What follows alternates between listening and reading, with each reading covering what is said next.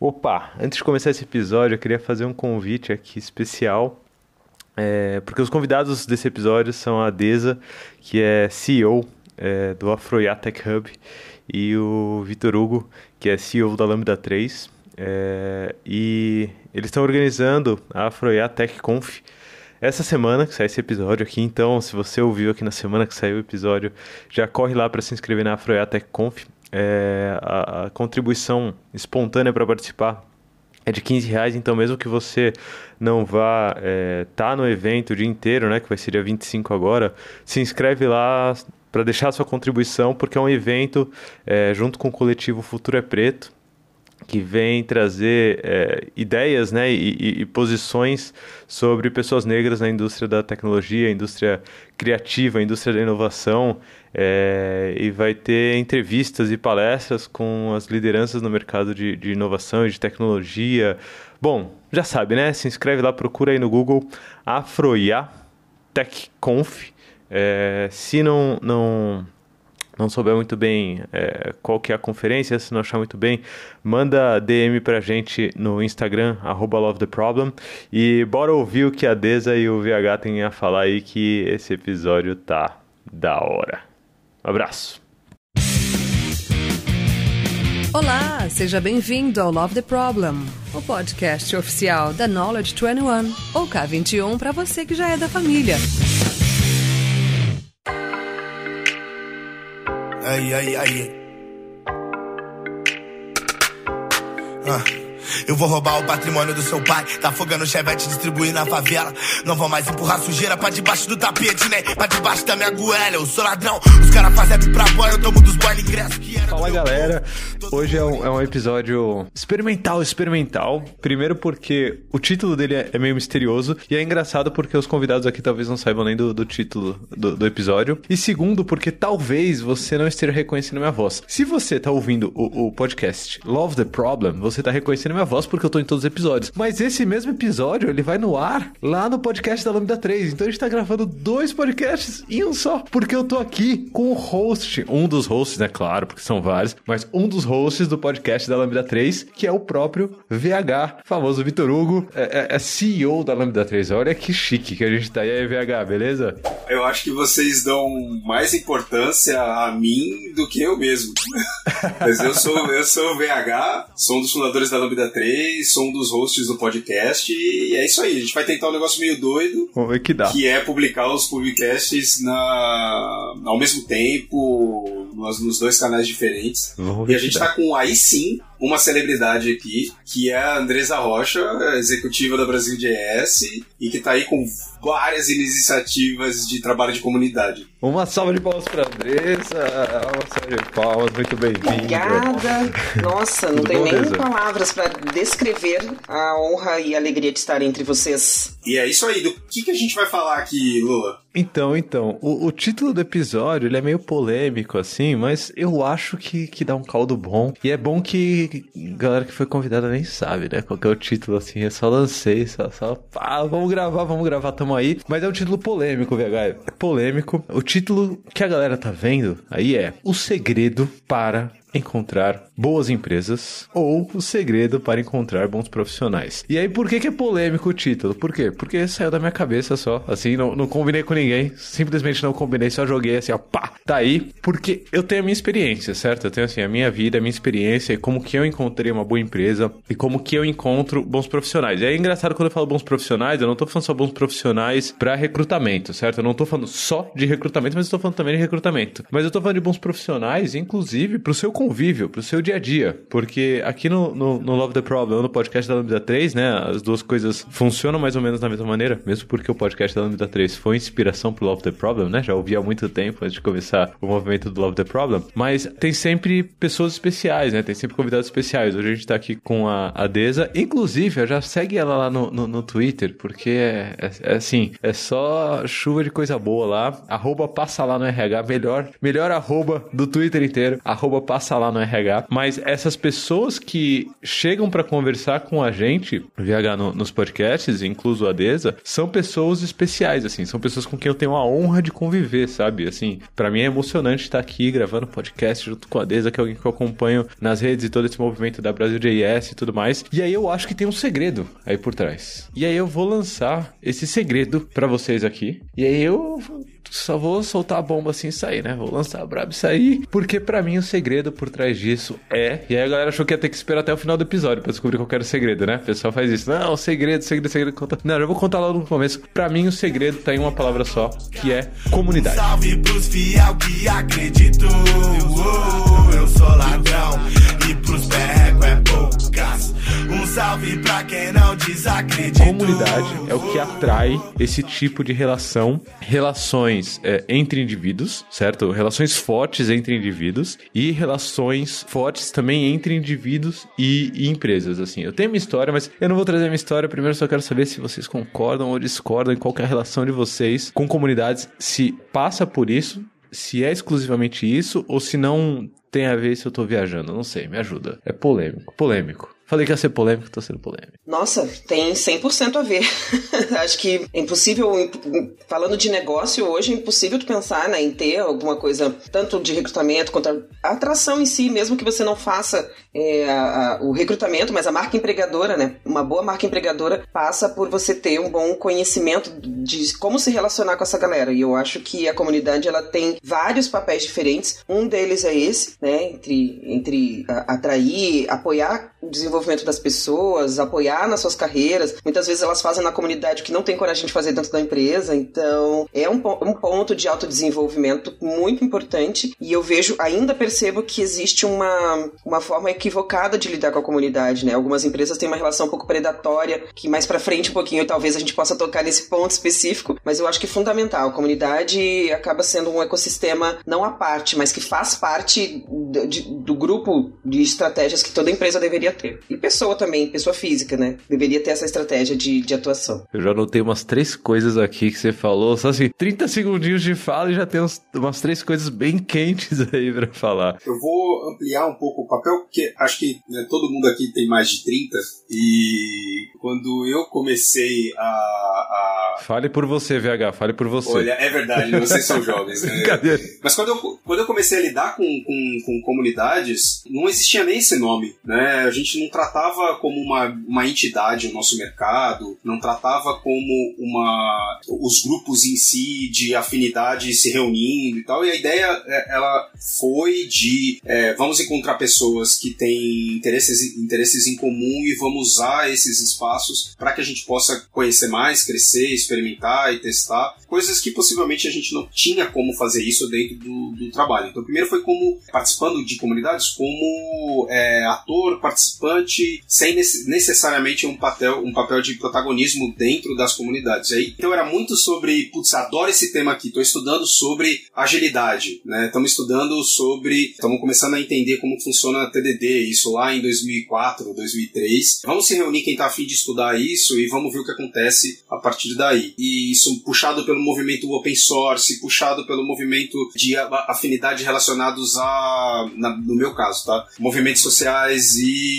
é, é, movimento estudantil. Beleza, vamos se reunir. Aí aos poucos, o fato dessas pessoas com interesses técnicos em comum é, se juntarem, isso começou a se tornar, a ganhar corpo e, e se tornar uma vitrine para que empresas pudessem contratar pessoas, para que é, as pessoas pudessem conversar com outras empresas e que a gente pudesse ver ali se o lugar que um ou outro trabalha é, é legal para ir ou não. Né? Inclusive para saber o que está dando errado e aonde que as coisas estão acontecendo de maneira é, equivocada. Cai inclusive nesse ponto que a Desa trouxe, é, que eu gostei muito dessa frase. Vou até ressaltar aqui, ó. Ouçam. As pessoas fazem, às vezes, na comunidade o que não fazem na empresa, né? Assim, essa frase acho que toca muito nesse ponto, né, VH? Porque você começa a ver ali um potencial que está sendo desperdiçado pela empresa atual da, pe pessoa, né? Assim, você vê que a pessoa faz acontecer ali, movimenta um monte de coisa, e aí volta pro dia a dia de trabalho e tá, tipo, limitado, né? Tá ali preso, e, e na comunidade ela tem esse espaço. Então, enquanto empresa, trazendo a perspectiva de empresa, é uma bela oportunidade para você trazer essa pessoa para um ambiente que ela consiga se libertar. Enquanto profissional, é a chance de eu conseguir olhar para quem é, já está dentro de um ambiente um pouco mais libertador e consegue exercer todo o seu potencial e eu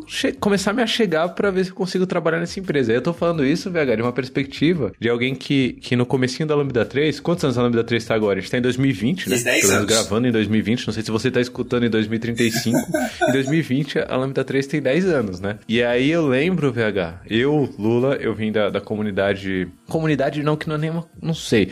Eu vim do mundo Microsoft, isso daí dá, dá outra polêmica, né? Será que é uma comunidade ou não? Mas eu vim do mundo Microsoft, né? eu comecei a desenvolver em .NET, C Sharp e tal. Galera que ouve Love the Pro já tá cansado de, de, de, ouvir isso. Mas lá em 2010, 2011, 2012, VH, sei nem se eu já te falei isso antes, mas nessa época eu tava tentando me conectar com o um mundo fora da minha caverninha. Tava tentando me conectar um pouco mais com outras empresas, né? E outras pessoas e tal. Eu comecei a ver bastante coisa maneira na, da Lambda 3. E aí eu, eu, lembro muito bem, VH, eu andando na, na Haddock Lobo, assim, tipo, indo almoçar, eu trabalhava na Haddock, né? Indo almoçar, e aí ver, ver passando, tipo, você, o Igor, o Igor Abad, né? É, você, o Igor Abad, acho que o, o, Não sei se era o Vitor Cavalcante ou o Giovanni e tal. Aí eu vi passando e falei: caraca, são os caras da Lambda 3. Olha, um dia eu vou trabalhar lá na Lambda 3. E isso, para mim, já é um movimento de comunidade na essência, assim. Mesmo que vocês não se declarem como uma comunidade Microsoft, uma comunidade .NET, assim, a Lambda não é uma comunidade explícita, é uma empresa, né? E, e não simplesmente uma comunidade. Mas eu já tinha essa sensação lá atrás, só de estar olhando de fora, certo? Então era, era um ambiente que eu sonhava em trabalhar e, e com certeza para quem desenvolve Microsoft, para quem desenvolve .NET, é talvez a, a melhor empresa do Brasil, talvez para se trabalhar assim, o que já gera uma, uma noção de comunidade, né? É, mas não sei se eu fui muito longe, assim. Quando a gente pensa sobre a Lambda 3, acho que está muito perto do que a Andresa falou, assim, que é a nossa relação, não existe Lambda 3 sem a comunidade de desenvolvimento de software do Brasil. Não existe a Lambda 3 sem a nossa participação compartilhando conhecimento para o mercado. Porque a maneira como a gente nasceu, a gente é antes, né, nós somos antes pessoas participantes de comunidades de software que vêm né, contribuindo, dividindo conhecimento com um monte de comunidade aí pelo, pelo Brasil e fora do Brasil. É, a gente é antes, eu sou antes uma pessoa que está puxando eventos e puxando trabalho de comunidade do que um empresário, do que uma empresa que busca lucro e tal. Então é, é, é quase como uma simbiose. Até hoje a Lambda 3 não tem venda ativa. Todo o trabalho que a gente faz é de indicação. Mas por que isso? Né? Porque a gente acredita que é importante dar de volta para a comunidade o que a gente vem é, adquirindo de conhecimento, que a gente vem puxando no decorrer desses últimos 10 anos. Então é necessário que a gente participe das comunidades contribuindo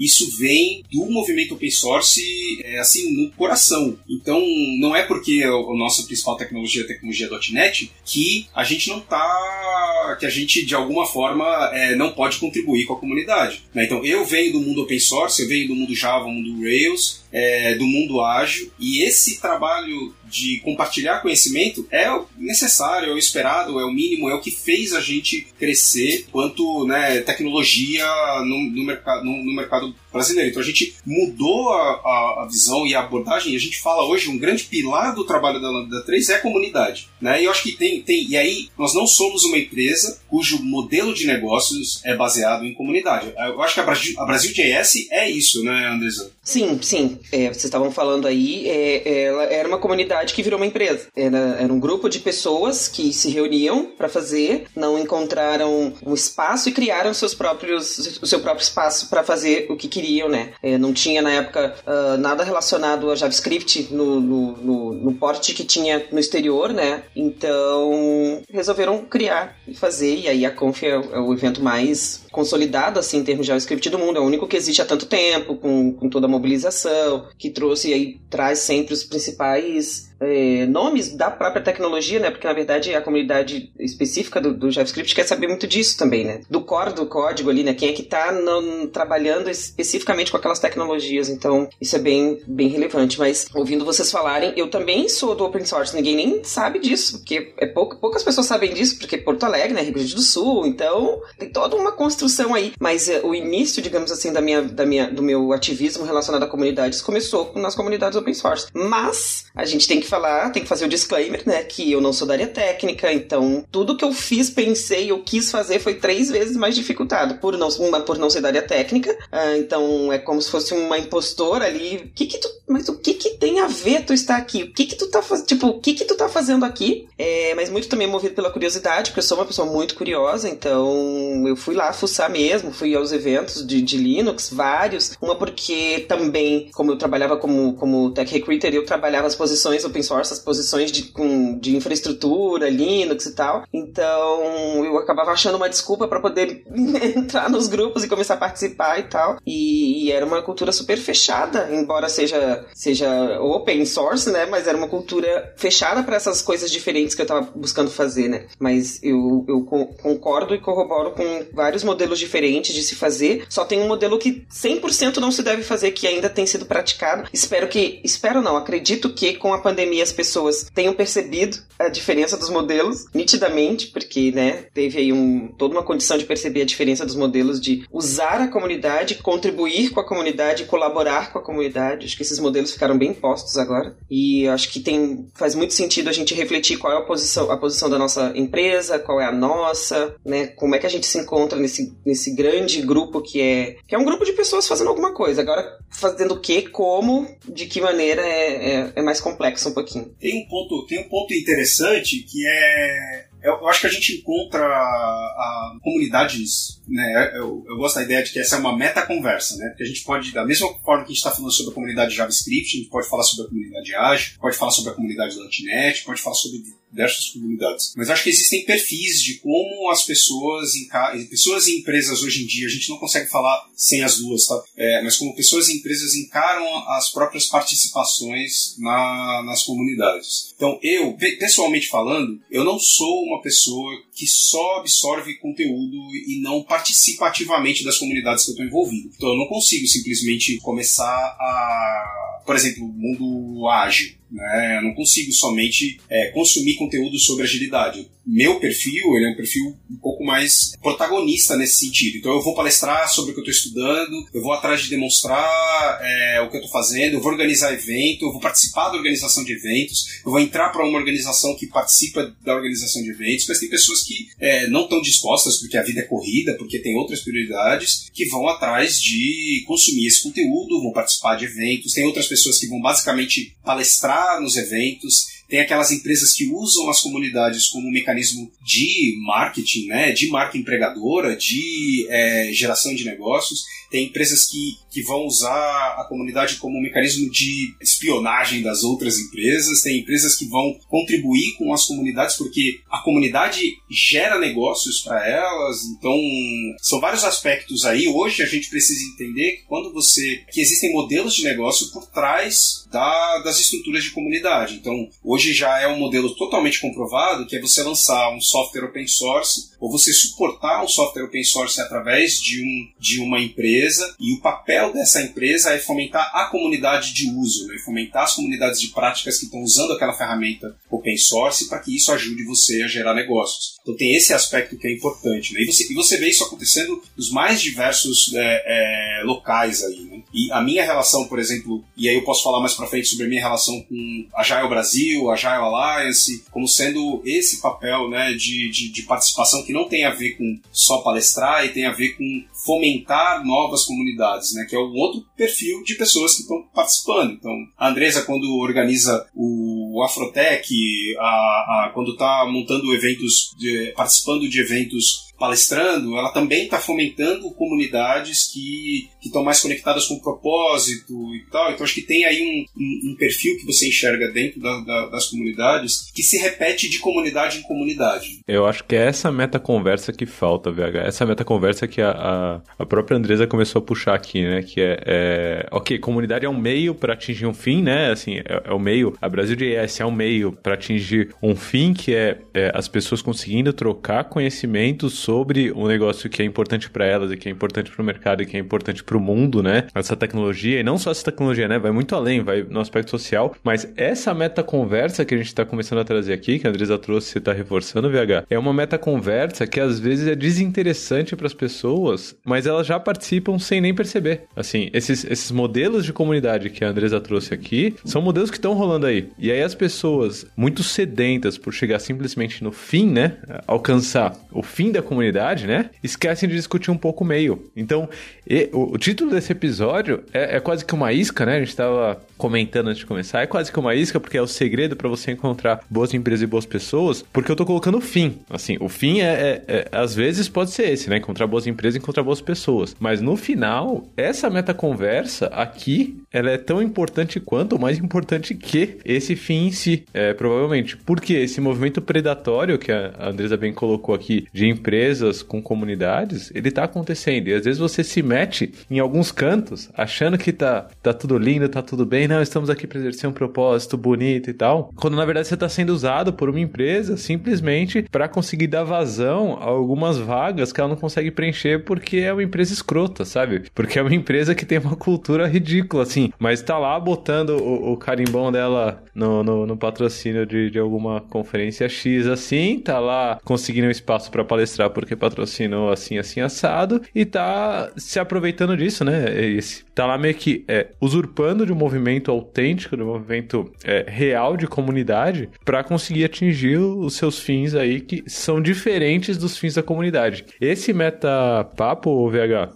e aqui a gente tá entrando num ponto mais profundo. Eu não sei se vocês perceberam, só fazer um, um parênteses rápido aqui. Às vezes, quando a gente começou a falar de, de linguagens, né? Tipo .NET, é, é, JavaScript e tal, quando a gente começou a falar de linguagem, talvez uma galera já tenha dropado do episódio, assim, tá? É, é possível, assim. Ah, porra, ela vai começar a tecniquez de novo? Não. Eu tava aqui para saber como encontrar uma empresa boa, independente da parte técnica. Eu não sei se vocês pegaram a parte que, que a Andresa falou que ela tá envolvida com open source desde lá de trás, e aí com JavaScript agora e tudo mais, é, sem sem tá botando a mão em código, assim. Ela não é uma pessoa que tá botando a mão em código. Eu tô enfatizando isso porque essa meta discussão aqui que a gente tá tendo são meta discussões que os RHs das empresas deveriam estar tá tendo, sabe? São discussões que as pessoas que cuidam de pessoas nas empresas deveriam estar tá tendo. São discussões que a direção das empresas, independente de codar ou não, deveriam estar tá tendo. É, mas são meta discussões que ficam limitadas às pessoas que ainda sentem alguma coisa intrínseca, real, oficial, é, por comunidades, dada a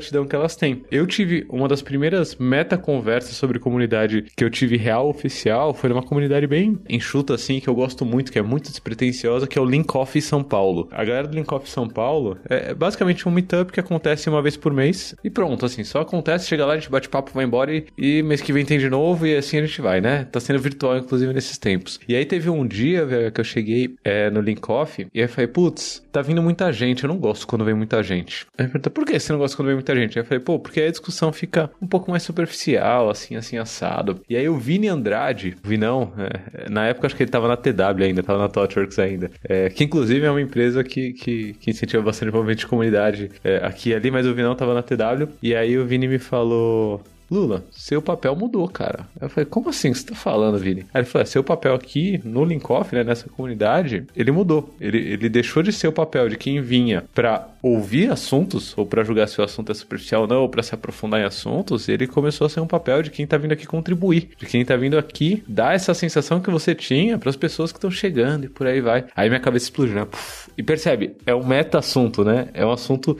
sobre a comunidade, sobre o meu papel na comunidade, não sobre o fim da comunidade em si. E as empresas não estão tendo essa discussão. Tô puto, né? Tu vê que eu tô puto. E aí, Andresa, você como especialista de, de RH e trabalhando, acho que você tá fazendo essas conversas como o Brasil JS constantemente, né? E como a Afroiá também, né? Constantemente, sobre falar sobre comunidade e tal. Como que é essa realidade? Nossa, eu sou bem suspeita, né? O RH vai me odiar agora, mas assim.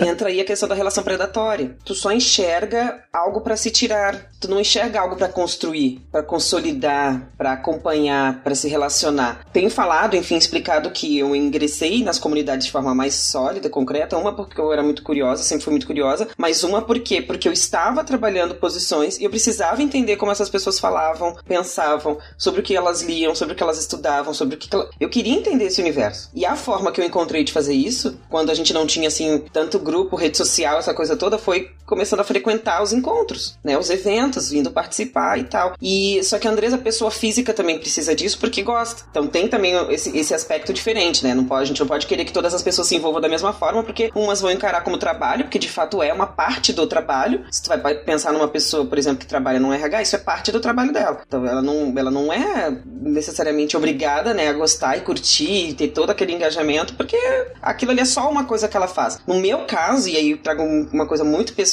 eu gosto, eu sou envolvida com grupos há muito tempo, eu fui escoteira, eu fui, eu tô sempre, sempre, sempre estive envolvida em grupos, então eu gosto. Faz parte de, da, da minha concepção como ser humano, né? Tá sempre envolvida com, com grupos. Mas eu percebo assim, é, e aí a gente, eu tenho tido constantemente essa conversa e o final assim, ah, mas então como é que a gente faz para chegar lá? Então quer dizer, tu não ouviu nada antes da gente ter conversado. Porque se eu tô tendo que te explicar agora, então, como é que a gente faz, tu quer uma solução pronta que não existe, né? Ou seja, tu, tem, tu não tem tempo, aí uma aspa bem grande, né? De fazer aquilo que nos diferencia como seres humanos, que é se relacionar, né? É, você, você não consegue é, entender que tudo, toda a tua estratégia, qualquer, qualquer que seja, passa por você se relacionar. E aí é um relacionamento com você, pessoa física, mas é um relacionamento com a sua marca. E aí cabe diferenciar, e aí vai muito da maturidade, da intencionalidade que a empresa está utilizando, de entender que, bom, se essa pessoa sair da minha empresa hoje, a minha marca continua lá ou é estar ligada à pessoa? Isso é um outro desafio, né? De você entender quem é assim, quem é a pessoa que tá sempre ali. E, e aí, hoje se criou muito a, a, figura do community manager, né? Quem é a pessoa? Será que se a pessoa sair,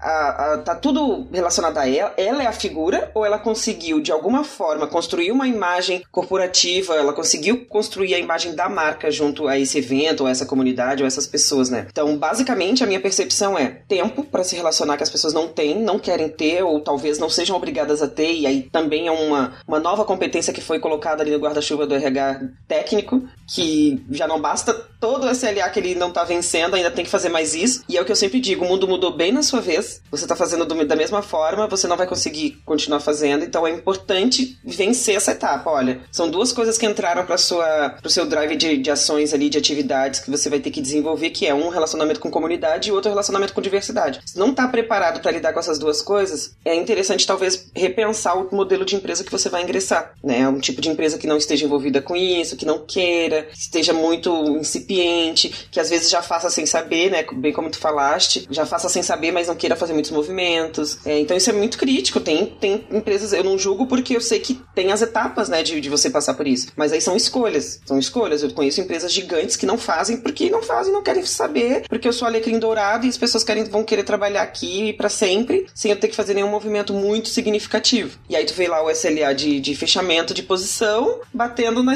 estratosfera. Se isso é um indicador de, de, de negócio lá, tá nos OKRs, lamento, não tá vencendo, né? Mas ok, Tá, tá, tá, se serve para ti continua servindo. Mas em suma é isso. Eu penso que existe uma coisa bem antes que é o relacionamento, um relacionamento que precisa ser verdadeiro, porque as pessoas percebem, e aí né, elas, elas têm ideia daquilo quando é predatório ou não, e elas também aceitam quando é predatório, depende daquilo que elas estão ganhando em, em, em, troca. E se, se tá tudo bom para todo mundo, é super justo. Né? Tem gente que tá super tranquilo, show. Então, relações, a gente imagina que as relações tenham que ser transparentes. Se tá tudo bom para todo mundo, beleza. Agora, se você vai continuar fomentando esse ecossistema ao longo do tempo, daí já é uma outra coisa. É, começando a falar de uma visão de mercado, né? Por quanto tempo você vai continuar sendo alecrim dourado, né? Porque o mundo mudou bem na sua vez, sensacional. Tem dois pontos que, que a Andresa comentou. Esse papel de community manager, durante muito tempo, ele foi conhecido como evangelista. Né? Então a gente teve a, a Microsoft, a Sun, elas tinham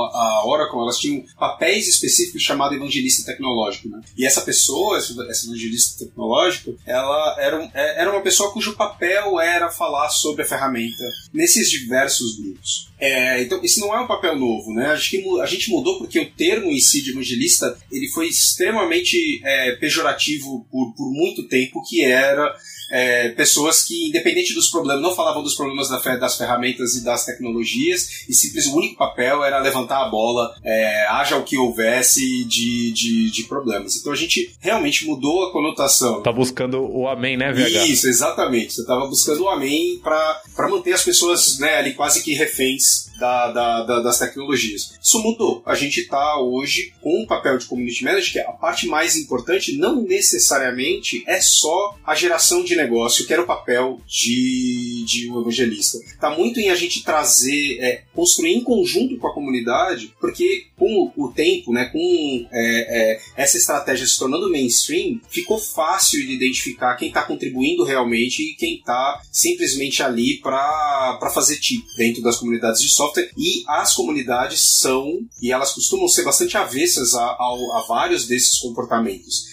É comum algumas organizações se verem em, em águas bastante turbulentas quando elas começam a ter atitudes de, de tokenizar as pessoas dentro das comunidades, de ter estratégias predatórias de, de trabalho, que é basicamente eu quero, eu vou patrocinar esse evento, mas eu não estou nem um pouco comprometido com aquela, com aquela comunidade, com aquela tecnologia, com aquela, com aquela pauta, e isso acaba saindo como um mega problema, né? É, é, e você acaba tendo um problema de marketing de marca, é, de participar de uma comunidade. Então acho que as, as, as organizações precisaram se organizar para realmente contribuir, porque elas, elas estão hoje sobre o escrutínio de, da, da, da comunidade toda, né? Então é, é, é elas precisaram se organizar melhor para isso. Tem um outro aspecto que é, pô, a gente hoje é muito fácil das pessoas se organizarem, né, nas estruturas, nas tecnologias é, que a gente tem disponível. Então é, é foi, foi necessário que as pessoas e a gente eu, eu passei por isso, tá? Que é você tem tanta opção, né, e tem tanta coisa acontecendo que é muito fácil de você se sobrecarregar com as possibilidades e construir uma percepção de que se você não está contribuindo com uma comunidade, você é um, é um profissional é, pior, você não está se aplicando o suficiente naquela tecnologia e por algum motivo você vale menos para aquela comunidade. Então começou a surgir também dentro das comunidades de software uma percepção de que se você não está palestrando, participando de um meetup, você é um, um, um profissional, uma profissional ruim. Né? Esse é um aspecto das um aspecto que acaba tomando conta de alguns, de alguns caminhos dentro das comunidades que é importante da gente levantar também, né? De que não é, é tudo bem se você não está contribuindo com um projeto open source de final de semana. Se você está afim de ficar com teu filho, tua filha, tua família no final de semana, tá tudo bem também. Então a, a, a contribuição ela é, ela é, voluntária e algumas pessoas em determinados momentos da vida estão afim de contribuir. Né? E se você não contribui, tá tudo bem também. Então é o outro lado permissivo, é, o outro lado ruim da, da, da, do trabalho trabalho de algumas empresas em comunidades é construir essa percepção de se você não está contribuindo com comunidade, só contrata pessoas olhando o GitHub, mas da onde vem isso, né? Se você não está eu, por exemplo, a gente na Lambda trabalha com projetos em que o, os NDAs são tão complexos que a gente não pode nem falar quem são os clientes. E aí você vai avaliar um, um, uma pessoa desenvolvedora pela contribuição no GitHub, quer dizer, quando ela tem que escolher entre a família dela e o código, se ela escolheu a família dela para você é ruim. Então assim tem, tem essas questões também são, são complicadas e geram um incentivo que aumenta os casos de burnout, que aumenta os casos de pessoas tendo é, é, relações ruins com o trabalho. Nós contra o mundo sempre, contra toda caretice de mãos dadas. Queen Latifah, o trono é seu, se lembre. Tá na pele que Katy Perry não se compara. Fato que a vida que eu levo me consome.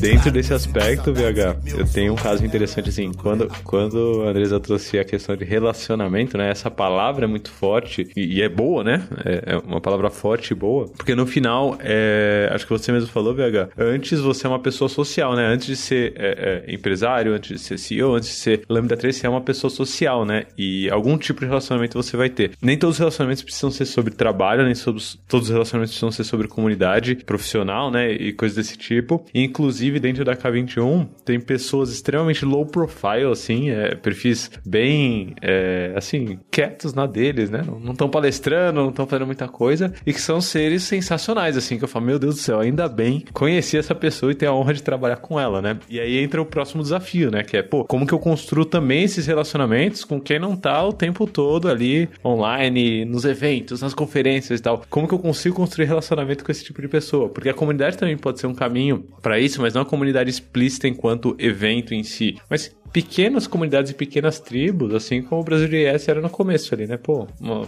comunidade pequena, tribo que tomou uma proporção é, do tamanho que tomou, sem esse aspecto necessariamente transacional da coisa. E aí, quando, quando você traz essa, essas ideias, VH, é, de, de, tirar proveito, né? De, pô, tô usando a comunidade simplesmente para me destacar e tudo mais. Tem uma perspectiva, e aí fala um pouco de estratégia de negócio, estratégia de produto, estratégia de marca, né? Eu queria deixar, inclusive, o, a recomendação do episódio do Love the Problem de produtos, produteiras e produteiros, é, que a gente fala um pouco desse lance de, de estratégia, e tem o Fit for Purpose para executivos também, são dois episódios muito bons, que no final, talvez tá todo mundo vendo aí que a sua marca tá lá no evento, mas não tem nada a ver com o evento, assim, sabe? Que tipo, pô, não, não casa, sabe? Cara, não tem um relacionamento, não existe um relacionamento ali. Você tá forçando um relacionamento artificial para conseguir atingir seus propósitos. E aí, sem julgamentos, né? A Desa bem colocou aqui que se você estiver fazendo isso, estiver atingindo seus propósitos, e quem estiver desempregado, estiver conseguindo uma vaga para trabalhar ali, independente se é artificial ou natural esse relacionamento, tá beleza, tá tudo certo. Mas o transacional puro, a, relaciona, a relação transacional, e o que, que é relação transacional? Eu tô fazendo isso para obter de volta isso. Assim, direto, né? Diretamente, pô. Então, é, relação transacional, pô, eu fiz um anúncio numa, num outdoor para conseguir é, vender um pouco mais de um produto. Isso daí é uma relação transacional, né? O anúncio foi feito para esse ponto. Esse relacionamento transacional com comunidades, esse relacionamento transacional com pessoas, com profissionais em si, ele tá caindo em desuso. Acho que isso é um risco. Se, se esse é o caso da sua empresa, ou se esse é, ou se essa é a perspectiva mesmo que você toma como indivíduo, pô, eu tô participando disso simplesmente para conseguir isso. No curto prazo vai funcionar e ok, que bom que tá funcionando, é, mas tem data de validade. O, o mundo, se você for ver as empresas que estão sucedendo, que estão tendo crescimento dentro disso, elas não têm esse aspecto transacional primeiro, elas têm o aspecto do relacionamento primeiro, é, e aí começa a, a, ideia de, pô, beleza, quanto você contribui, né? Porque se não é simplesmente transacional, é, numa relação as duas partes têm que se gostar, né? Assim, o quanto a parte que tá do outro lado gosta de você também, porque você gosta de, de recrutar mais fácil, beleza. Com, quanto que a outra parte gosta de fato? Porque se ela entrar pelo aspecto transacional, vai cair lá no problema que a Deza colocou no começo do episódio, que é as pessoas fazendo na comunidade acontecer e dentro da sua empresa se sentindo presa, se sentindo sem espaço para mexer, por causa dessa relação artificial. E aí eu já comecei a entrar em, na parte de RH de novo aqui e fui na linha. Quando você falou predatório, era, era, era nessa linha que você estava trazendo, Deza? Ou também fui mais pesado do que deveria, né? Às vezes eu posso estar julgando mais do que. Não, é que eu, eu acho que é, é, até o momento, o que eu presenciei, assim, em sua, em sua grande maioria, a estratégia não foi a mais adequada, né? E aí eu, eu falo como organizadora de comunidade, não, não, não como organizadora de evento, digamos assim, né? Era sempre assim, ah, eu te dou ali um, uma coisinha, um adesivo, um copinho, aí a gente tá patrocinando e aí tá tudo certo. É, a abordagem, sabe? A abordagem muito agressiva, assim, uma abordagem muito inadequada, é, e sempre naquele papel, como eu digo, de alecrim dourado, né? Olha, a gente tá aqui, é isso aqui que a gente dá e vocês têm que adorar e amar tudo que a gente, que a gente faz, porque, né? Lamba meus pés, né? Lamba meus pés aqui. Olha quem é, sou eu. E eu, e eu sempre digo assim, falei já em vários, participei de algumas de alguns meetups e, e atividades online falando exatamente sobre essa relação predatória, que é a ajuda, né? O apoio é o que as pessoas precisam e não o que a gente quer dar. Essa frase eu falo sempre, porque às vezes a, a empresa vem, não, mas eu faço isso, eu faço aquilo, tá, mas só um pouquinho. Perguntou o que, que as pessoas estão precisando, tu se questionou se elas precisam de adesivo, de copo, se elas precisam de uma pessoa de, da área técnica, se elas precisam de fomento de, sei lá, uma liderança que, que fale sobre alguma coisa de saúde mental. Você perguntou. Vamos voltar um pouquinho nessa relação de dar, dar, dar, dar e, e perguntar para as pessoas que isso, isso quer dizer o quê? Relacionamento. Não dá tempo de se relacionar porque eu tenho objetivos muito específicos. Eu tenho, teoricamente, um orçamento eu tenho que dar conta daquele orçamento, ou seja, eu tenho que prestar contas daquilo ali e tenho que lá no fim do ano, enfim, periodicamente dizer qual foi o retorno, né, qual foi o ROI do investimento naquela comunidade. Quer dizer, tu tem que pensar nisso antes de, de ter o orçamento, entende? Antes de você fazer, tu tem que pensar quais são os seus objetivos ali. Às vezes é uma coisa, não tem nenhum objetivo específico. Eu quero relacionar com a minha marca, eu quero que a minha marca esteja presente, beleza. Mas não, aí o predatório entra nesse sentido, de você sempre pensar que você vai poder sempre entrar, estar nessa posição e nesse papel de ser a pessoa que dá, e não na que pergunta o que as pessoas querem. Acho que para mim, tanto como organizadora, como tudo, a pior coisa é essa. É você entrar de uma forma soberba, achando que a tua empresa, ou você, ou o teu espaço é a última a última fronteira maravilhosa e inesquecível e que as pessoas têm. E pensando no mundo digital que a gente não tem fronteira, as, as barreiras caíram, as pessoas têm milhares de escolhas, milhares de escolhas. Então acho por isso que eu disse, eu tenho muita esperança, por pior que seja esse cenário que a gente esteja, isso tudo esteja posto. As pessoas tenham percebido, né, as comunidades tenham percebido que novas relações são necessárias para que ou você fortaleça antigos relacionamentos ou você crie novas maneiras de se relacionar. Que a gente vai precisar, não adianta. Porque a força da marca estava em quê? Eu te ofereço espaço, eu te ofereço um baita coffee break. Nossa, que empresa maravilhosa, vamos lá, vamos fazer show de bola. Até aí, de fato, se precisa e é uma coisa legal ali, né? Porque, gente, que investimento é esse? Uma empresa gastar 500 pila de, de coffee break numa, uma vez por mês e se achar a última bolacha do pacote, pelo amor de Deus, não faz nem cócegas no orçamento. Mas não, né? Nossa, isso aí é tido como a super ultra fronteira do investimento maior do mundo inteiro, né? Então, é, eu acho que encara... isso é encarado de forma equivocada, sabe? Como um custo, não como um investimento investimento. É um custo, né? Sempre visto como custo, né? Enfim, empresas que, que são predatórias é visto como um custo, não como investimento. Se é visto como investimento, tu tem o RH envolvido, tu tem o marketing envolvido, tu tem a liderança técnica envolvida de alguma forma, porque tu sabe que isso fomenta. Tu já, tu já passou a barreira do só tô recrutando. Claro que tu tá, o tempo inteiro. Tu, aqui a gente tá recrutando, vocês que têm empresa estão recrutando. Em todos os movimentos que as pessoas fazem, elas estão recrutando o tempo inteiro, quem tem empresa. Isso é, isso é ponto e não tem problema. Mas assim, existem as formas, né? O, o jeito de que você faz isso implícita ou explicitamente. É, tem, tem toda uma questão de posicionamento, como as pessoas da sua empresa se posicionam nos eventos, nas, nas redes, como que elas falam, como é que é a linguagem que elas utilizam. É receptiva, é, é uma linguagem é, é violenta, é uma comunicação violenta que elas usam né, nas suas redes, isso, isso é atração. Então, a, a participação na comunidade ela precisa ser um, uma das coisas dentro da estratégia de marca, dentro da estratégia de employer branding, dentro da estratégia de relacionamento com, com empregados. Porque é, ela é uma coisa, é um meio, né? Ela não é só a única, a única opção. E agora, durante a pandemia, eu tenho certeza que todo mundo tá se olhando. Bom, eu não tenho espaço, não tenho escorregador, não tenho cerveja, não tenho coffee break. Como é que eu continuo me relacionando com essas comunidades? Como é que eu continuo me relacionando com essas pessoas? Então, quer dizer, se isso não se solidificou, se isso não, se, não continuou acontecendo durante a pandemia, a gente não tem um problema de não estar na comunidade, a gente tem um problema de engajamento, que é outro problema. É outro problema. O nosso problema é de engajamento que a gente tem que trabalhar com outras frentes que, e aí eu entendo também momento de assim as empresas estarem se preocupando e se movimentando para engajar os seus próprios dentro do seu, do seu núcleo, mas é um movimento que não pode parar, porque vamos dizer que em algum momento da vida a gente retorne, né, para algum lugar físico. Em algum momento essas relações também vão, vão, vão ser transformadas, vão ser, vão ser feitas de outra forma, elas vão ser uh, ressignificadas, né, elas vão ser repensadas. Então tem todo um conjunto de coisas que todos os conjuntos de coisas passam por relacionamento. E aí o que eu digo, eu vou reforçar isso porque que é o que dá mais trabalho, né, gente? Dá mais trabalho. É a pior parte é mais trabalhoso, eu não quero despender, como tu falaste ali, é, despender o tempo de, de meu tempo da minha família, o tempo das, de eu estar fazendo coisas para mim, para estar ali envolvido numa coisa que é só uma parte de quem eu sou, não é minha vida, né, o VH, não é participar da comunidade não é, não vai te determinar como profissional, como pessoa. É só uma coisa, é só um dos aspectos que você pode utilizar ou não. Se não, se não rolar, tá tudo certo também. Quantidade de amigos e, e, e amigas aí é, desenvolvendo burnout, burnout porque burnout por causa de comunidade, pelo amor de Deus. Que isso? Tá errado? Está fazendo errado. Ou seja, as tuas expectativas também estão erradas quando você entra. As tuas expectativas, o como você tá gerindo também tá errado. Se você tá cansado, se você tá é, esgotado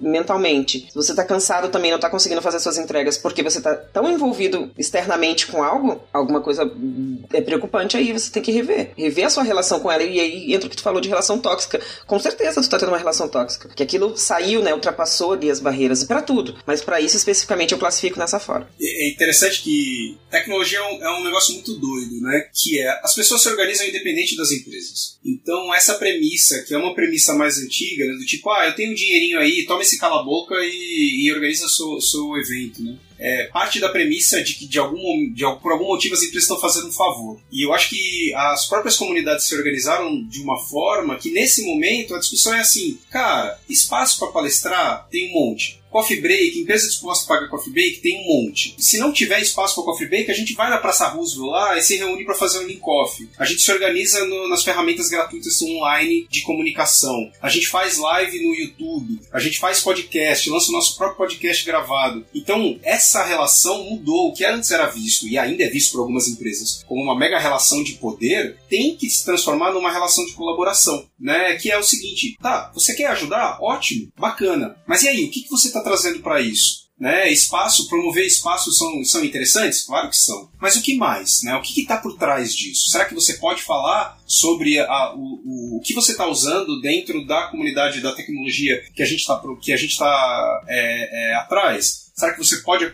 ajudar dessa forma? Será que você consegue contribuir é, divulgando essas comunidades de maneira diferente? Então deixou de ser uma relação de poder ali com as organizações e passou a ser uma relação de parceria com as empresas. E por quê? Porque é muito mais fácil hoje é, as comunidades se organizarem ao redor da, do, do, da, das afinidades que elas têm. E as empresas como a Andresa comentou, né, elas são vistas como predatórias a maior parte das vezes. Então, a, a, a bola está com as empresas de demonstrarem de que elas é, tem intenções genuínas com aquelas comunidades. Né? Então deixou de ser, ah, vamos lá, é, é, só entregar esse, né, esse coffee break aí e tá tudo, tá tudo tranquilo. Então, por quê? Porque o, né, a história, o histórico dessas organizações na, na, na, nas comunidades conta, né? E, assim, e as pessoas se falam. E a gente sabe quando tem uma empresa que tem uma, uma atitude ruim e as comunidades se afastam dessas empresas. Né? Então, isso, isso é comum acontecer a questão desse novo tipo de relacionamento é a chave do negócio, né, VH? Assim, as empresas que eram reis, né? Empresas que tinham muito poder e tudo mais, elas precisam entender que o relacionamento mudou, né? É, e aí me lembrou bastante aquela frase do o rei está nu, né? É, tipo, se você não entender que mudou e achar que tá entrando bem, assim, não, tô entrando, ó, tô abalando aqui e tal, mas numa relação artificial ainda,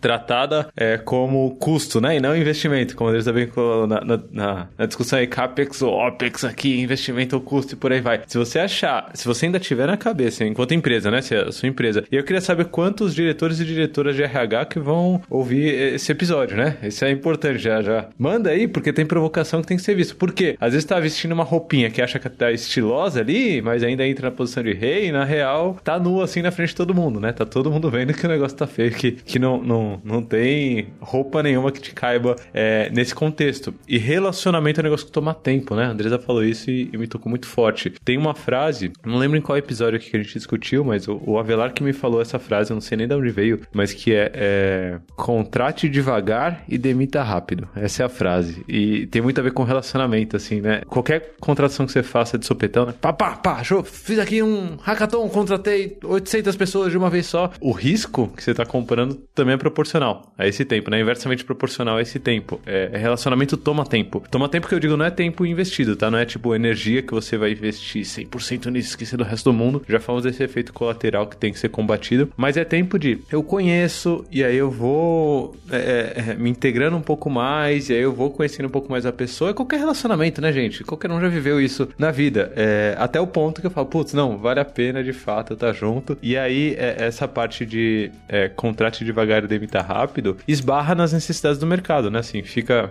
segura com as necessidades do mercado, porque o, o mercado não tem esse tempo de contratar devagar, né? E aí, profissionais de RH, eu imagino que vocês passam, né? Quem, quem trabalha com, com recrutamento aí, quem trabalha com, com seleção, é muito bonito ouvir esse nosso papo de contrato devagar e demitar rápido, mas beleza, como que você vai contratar devagar se a água tá batendo na bunda, sabe? Se precisa trazer mais gente, assim. E aí eu acho que entra, na minha visão, tá? Minha visão aqui do, do meu lado, mas eu quero ouvir principalmente a Deza sobre isso. Eu acho que entra os caminhos para você fazer isso de uma forma ainda autêntica, né? Ainda autêntica, mas sem precisar também é, frear toda essa demanda do mercado, né? Que são os, os os, os caminhos já autênticos que, que existem que você pode aproveitar. E gente já falou aqui, por exemplo, de Brasil IS. Pô, se você contrata, e aí vou, vou dar só exemplo, tá? Se você contrata, putz, você sabe que dentro da sua empresa tem bastante gente que trabalha com JavaScript, vocês têm essa necessidade. Por que, que você não cola na Brasil IS só pra assistir palestra, sabe assim? Pô, despretensioso mesmo. Por que você não, não, não, não cola na Brasil IS só pra trocar ideia com alguns participantes? Assim, sem esse aspecto transacional, para construir essa relação que você ainda não precisa necessariamente agora, agorinha, mas que daqui a um tempo vai, vai melhorar. E aí tem um próximo patamar, que esse sim é o que eu queria discutir, porque tem empresas é, se dedicando a esse tipo de, de ação e a esse tipo de, de, de promoção e de, de caminhos naturais para você conseguir se conectar com pessoas com as quais você quer se conectar. E aí, nesse contexto, é que eu queria trazer a, a Né? Que é a empresa que a, a Desa tá à frente aí, é a Froiá Tech Club, que, pelo que eu entendi até agora, é uma, é uma perspectiva de fã, tá, Desa? É uma perspectiva de quem tá olhando e não de quem tá envolvido de fato. Mas pelo que eu entendi até agora, o intuito da Froiá é muito pautado nessas relações reais que precisam acontecer para atender uma demanda de mercado real que existe, que está em discussão e que está em alta, é, que está relacionado ao aspecto racial, que está relacionado à diversidade, que está relacionado às empresas conseguirem construir essas relações, mas de uma forma autêntica e não de uma forma artificial do tipo, pô, contrata aí ó, cinco pessoas desse tipo e daquele tipo. Pá, de um dia para outro, ah, contrata e acabou. Fiz a leitura muito, muito diferente da proposta. E assim, de novo, é leitura de quem tá vendo só como fã, tá? Tô olhando assim e falando, nossa, que maneiro. Olha, é, tu sabes que já uh, desde a gente tá em novembro, desde agosto eu tô sendo, tendo uma aceleração muito específica, né? De semanal, uma aceleração muito poderosa aí, né? De, de negócio, de pessoa, de liderança aí com, com VH. O objetivo do começo pro objetivo do fim, digamos, que tá agora, ele mudou ao longo do tempo das conversas. E aí sempre vinha, tá, mas só um pouquinho, tu vai fazer isso aqui, tu vai fazer aquilo lá, o que que tu quer fazer? E sempre, mas o, o como a gente diz, o núcleo duro continua o mesmo, né? Que é relações verdadeiras com pessoas diversas, racialmente falando. Esse, esse, esse é o núcleo duro da coisa. Como é que a gente fomenta relações verdadeiras? E aí o verdadeira também coloca uma aspa, porque e aí de, a gente vai entrar de novo naquelas coisas de objetivos, né, de cada, de cada, de cada pessoa, mas relações genuínas, vou melhorar a palavra, relações genuínas de pessoas que querem a transformação e automaticamente elas de fato querem também atingir alguns objetivos de negócio, porque né, a gente tem que pensar que são, são essas duas coisas. Então, o Afroea vem com esse objetivo de ser um, um hub global e que a gente possa fomentar primeiramente pessoas negras, ou seja, eu não quero ser a história única, não quero que né, outras pessoas negras que eu conheço sejam as pessoas únicas dos espaços. Então a gente tem um, um olhar muito grande para a visibilidade dessas pessoas negras, por isso que eh, eu forço para que tenha um evento inteiro com uma grade negra, né, de pessoas falando sobre as suas expertises e não sobre racismo, não sobre ser negro. Né? Nem sempre esse é o, esse é o, esse é o, é o tema do, do, do, que as pessoas falam. A pessoa negra como protagonista no, no espaço de tecnologia, porque olha a quantidade de pessoas que tem. A gente, ah, mas não tem. Tem sim, é porque como elas são invisibilizadas ao longo da vida inteira, a gente não repara, porque elas não são líderes de comunidade, elas não estão liderando né, nenhum grande movimento. Por quê? Porque existe uma invisibilização que, obviamente, é causada pelo racismo. Então a gente tem aí o objetivo de sim contratar pessoas uh, uh, negras para as empresas, e aí em perfis de liderança, em perfis mais avançados, para que elas também possam tensionar as questões de diversidade racial dentro das organizações. Nós temos uma, uma, uma parte de apoiar o mercado é, a fazer esse mapeamento, né? Onde é que estão essas pessoas, onde elas estão trabalhando, o que, é que elas estão fazendo, que linguagens elas estão utilizando. E, e, a gente tem um papel também do próprio empoderamento, do apoio a essa pessoa, a esse profissional, para que ele entenda, olha, vamos lá, você consegue é, ser uma liderança técnica numa empresa de ponta, pode criar seus próprios espaços, pode ter apoio, suporte, né? Porque a gente tem tá desenvolvendo ainda uma parte da, do, do da empresa vai ter um programa de mentoria, com masterclass, assim, para pessoas que estão, negras que estão avançando na carreira, né? E primeiro que elas entendam que estão avançando na carreira, porque aí depois a gente consegue fazer um, um, um plano de desenvolvimento dessas carreiras, porque hoje elas não são atendidas de maneira nenhuma. Eu mesmo, na posição que eu ocupo, eu, as pessoas nem. Talvez, às vezes eu tenho uma percepção que as pessoas pensam que eu tô uh, brincando de meetup aqui. Né? Eu acho que às vezes as pessoas têm essa percepção. E eu opero, eu lidero e opero a maior conferência do mundo da minha tecnologia, da tecnologia que a gente usa. E eu fico olhando assim o, o quanto as pessoas subestimam isso. Subestimam a mim, subestimam o meu trabalho, subestimam a forma como faço. Claro que isso também tem um quê de posicionamento, eu sei isso, assim, faço essa autocrítica, tem um quê de posicionamento meu, que talvez tenho, é, talvez é, a própria dificuldade das questões raciais de me reconhecer reconhecer nesse papel, e aí é uma coisa que a gente fala muito na mentoria, a minha própria dificuldade de me reconhecer nesse papel como liderança, sim, Andresa, tu é uma liderança, tu faz isso, é, talvez tenha causado essa impressão em alguns momentos, né? Então eu preciso, chegou o um momento em que eu entendi, tá, não posso mais escapar do que eu represento, sabe? E aí aqui com toda humildade, não é, ah, eu sou a última, né, sou a alecrim dourado, sou a última bolacha do pacote, não, mas eu preciso reconhecer que sim, existe uma influência exercida, como que eu faço para usar essa influência para as coisas que eu acredito? Tu, a gente falou algumas coisas aí de eventos, de empresas e tal, de participação, eu me lembro como se fosse ontem, esse é o quarto ano, por exemplo, que a gente faz uma conferência de tecnologia com pessoas negras, é o quarto ano que eu organizo uma conferência dessa. Eu me lembro de, gente, eu me lembro de cada dor de cada ano, ano após ano, o que que foi. A primeira foi super difícil, a gente não conseguiu captar patrocínio. Que? Tá louca? Conferência com gente preta? No Rio Grande do Sul, tá, tá pirou, né? Aí o segundo ano deu uma melhorada considerável, então a gente conseguiu intencionar um pouco mais os temas, mas claro, é o famoso pregou para convertido, né? A gente pregou para vários convertidos, já eram pessoas envolvidas, amigos que já estavam participando. Ano passado foi um grande marco para mim, porque a gente conseguiu fazer uma conferência dentro da maior conferência, e, e aí uma coisa que as pessoas acham que a gente tá falando de, ah, há muitos anos atrás, tô falando do ano passado, faz um ano. A gente fez o,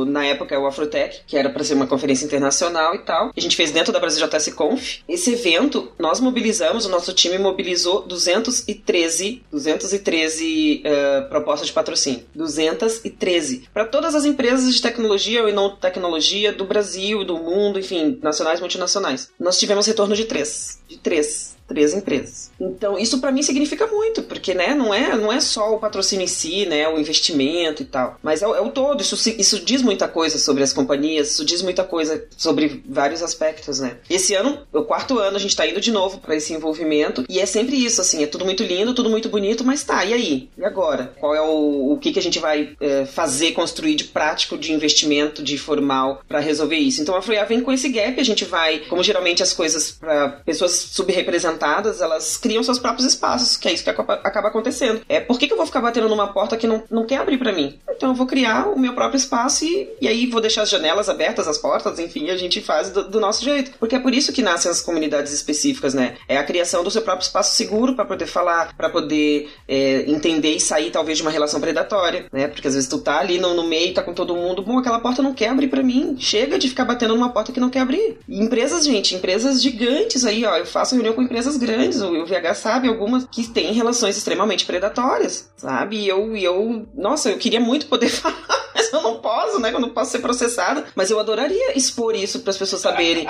que, olha, isso que tu tá falando não é verdade. Porque tu tá falando isso aqui, mas na prática tu faz isso aqui. Eu queria mostrar, mas não posso, né? Mas esse não é o problema, não é o caso. Eu, eu sou muito mais voltada para as pessoas. Então eu falei, ah, é isso. Nós queremos reunir grandes lideranças negras do Brasil, do mundo, de qualquer lugar que elas estejam, para nos apoiar no ingresso de pessoas negras em grandes companhias ou não, ou em papéis de destaque, papéis de relevância, que elas possam ser decisores dentro dessas organizações e aí elas levarem as pessoas negras, elas apoiarem o desenvolvimento das pessoas negras, principalmente elas contarem com que haja alguma modificação no espaço também, não somente elas, mas que todo mundo possa. E por outro lado, a gente quer também apoiar a trajetória, a jornada dessas pessoas negras que não têm espaço, que não falam sobre raça. Eu, eu conheço vários executivos, várias pessoas líderes negras hoje que não falam sobre as questões raciais ou começaram a se racializar agora, porque na época deles não foi possível, não tinha esse espaço e elas cresceram sem falar desse tema. O elefante ficou lá na sala e ninguém quis falar dele. E agora elas estão se racializando porque entenderam que não dá mais para fingir e fazer de conta que não existe. Tem gente que continua não se envolvendo? Tem, eu super respeito, é o momento de cada pessoa, mas é um debate que não vai poder ser adiado mais. A gente não pode mais adiar este debate no Brasil. A gente não pode mais adiar numa área que tem aí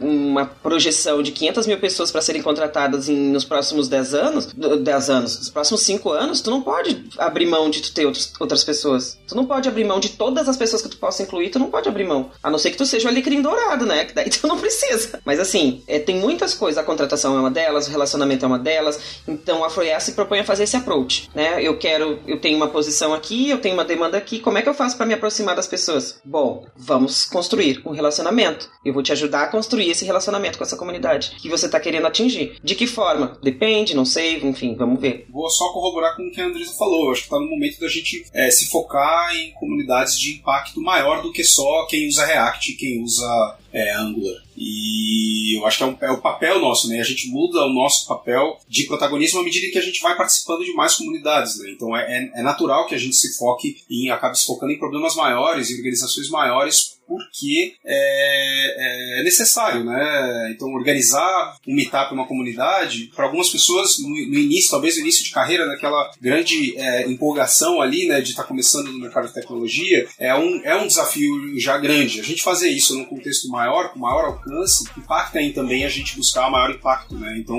eu acho que é, é um pouco do que a Andresa falou, assim, já está organizando o maior evento de JavaScript do mundo, né? Tem outras coisas aí que também precisam do apoio, da força, do suporte, é, para que a gente possa se organizar e causar um impacto ainda maior como comunidade de afinidade também. Não vai se perder, não vai se perder, não vai se perder, não. É, anos atrás achava que era dono do mundo. Hoje entendi, irmão, que o mundo que é dono de mim. Briguei com a razão pela lógica, emocionado. Até ver quem mal começou se encontrar com o fim.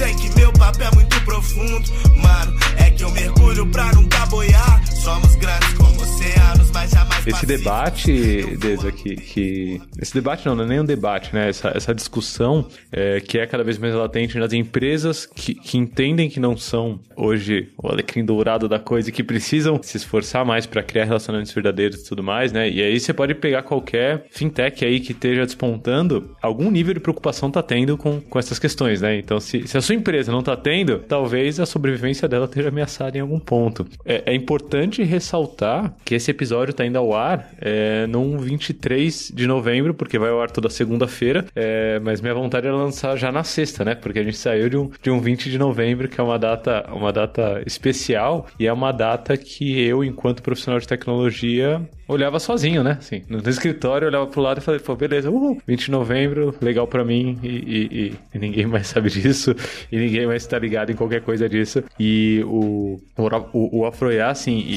eu enquanto um, um, líder dentro de tecnologia, né? Ali dentro, é, não de uma empresa que tem tecnologia como fim, mas, mas que ensina é, empresas de tecnologia, que tá ajudando, apoiando empresas de tecnologia cada vez maiores, que é a K21, o Afroiá, para mim, ele vem da vazão para essa necessidade que eu, enquanto profissional tinha e que o mercado hoje tem cada vez mais forte. Então, obrigado por todo esse trabalho, Des. Acho que antes de tudo, assim, nesse novembro aqui, para mim é, é, é, especial estar tá com você, estar tá com o VH aqui falando sobre isso. E eu queria deixar alguns convites pra galera que tá ouvindo. Primeiro, se você também se sente tocado de alguma forma, né, nesse contexto, se você é uma pessoa negra que se sente tocado de alguma forma nesse contexto, é, segue o Afroia Tech Hub no Twitter, principalmente, aí, é a rede que eu mais acompanho, pelo menos. Mas segue o, o Tech Hub para estar tá conectado, né? Se você trabalha em uma empresa que se preocupa com esse aspecto, né? Que está conversando sobre esse aspecto, que tem uma área de diversidade, que conversa sobre diversidade, que está percebendo que não é alecrim dourado, que precisa criar relacionamentos autênticos, indica esse episódio, né? Indica o, o, o Tech Hub para essas pessoas que estão tentando resolver esse problema também dentro da sua empresa. E se você é uma, um indivíduo que, que, que, é tocado por essas questões também, se identifica com, com uma pessoa negra que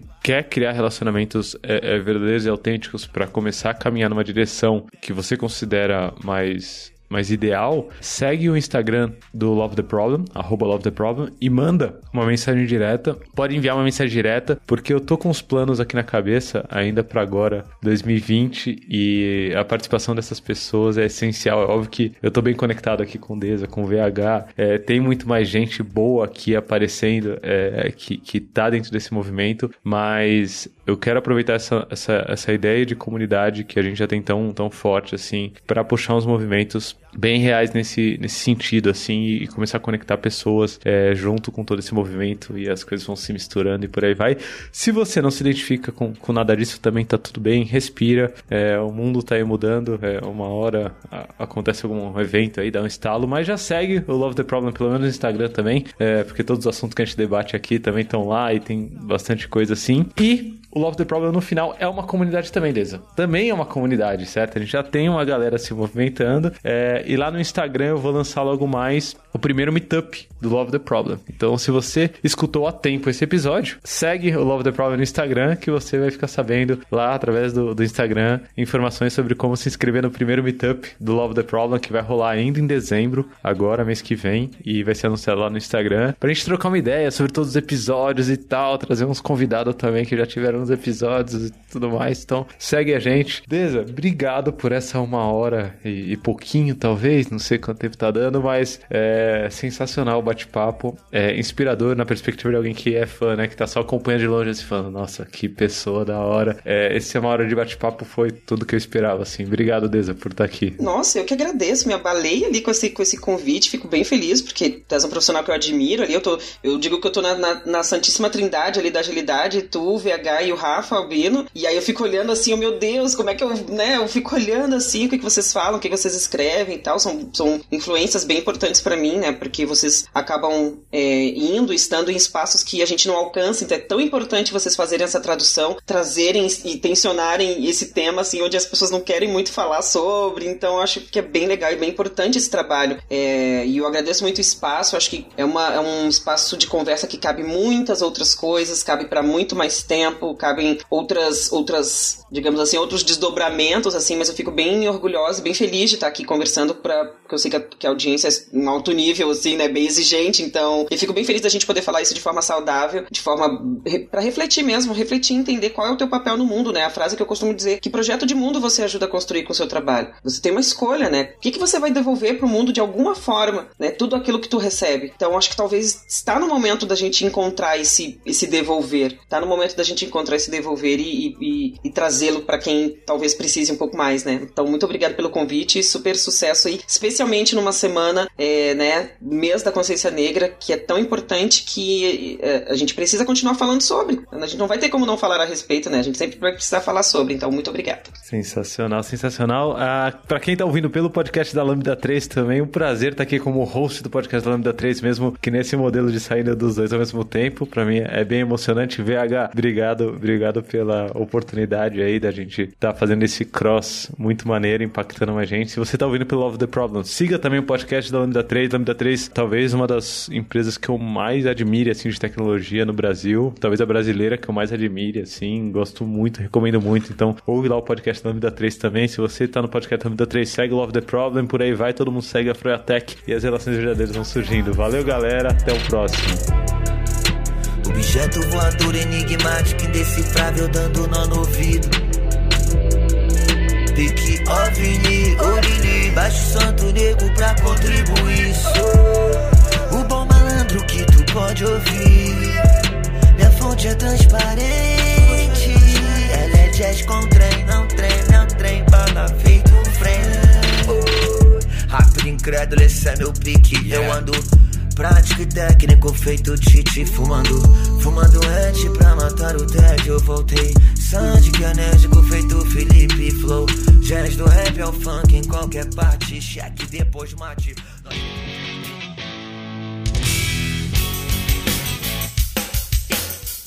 Você acabou de ouvir mais um episódio do Love the Problem. Esse podcast chega até você com o apoio da Knowledge 21. Confira mais um K21.com.br.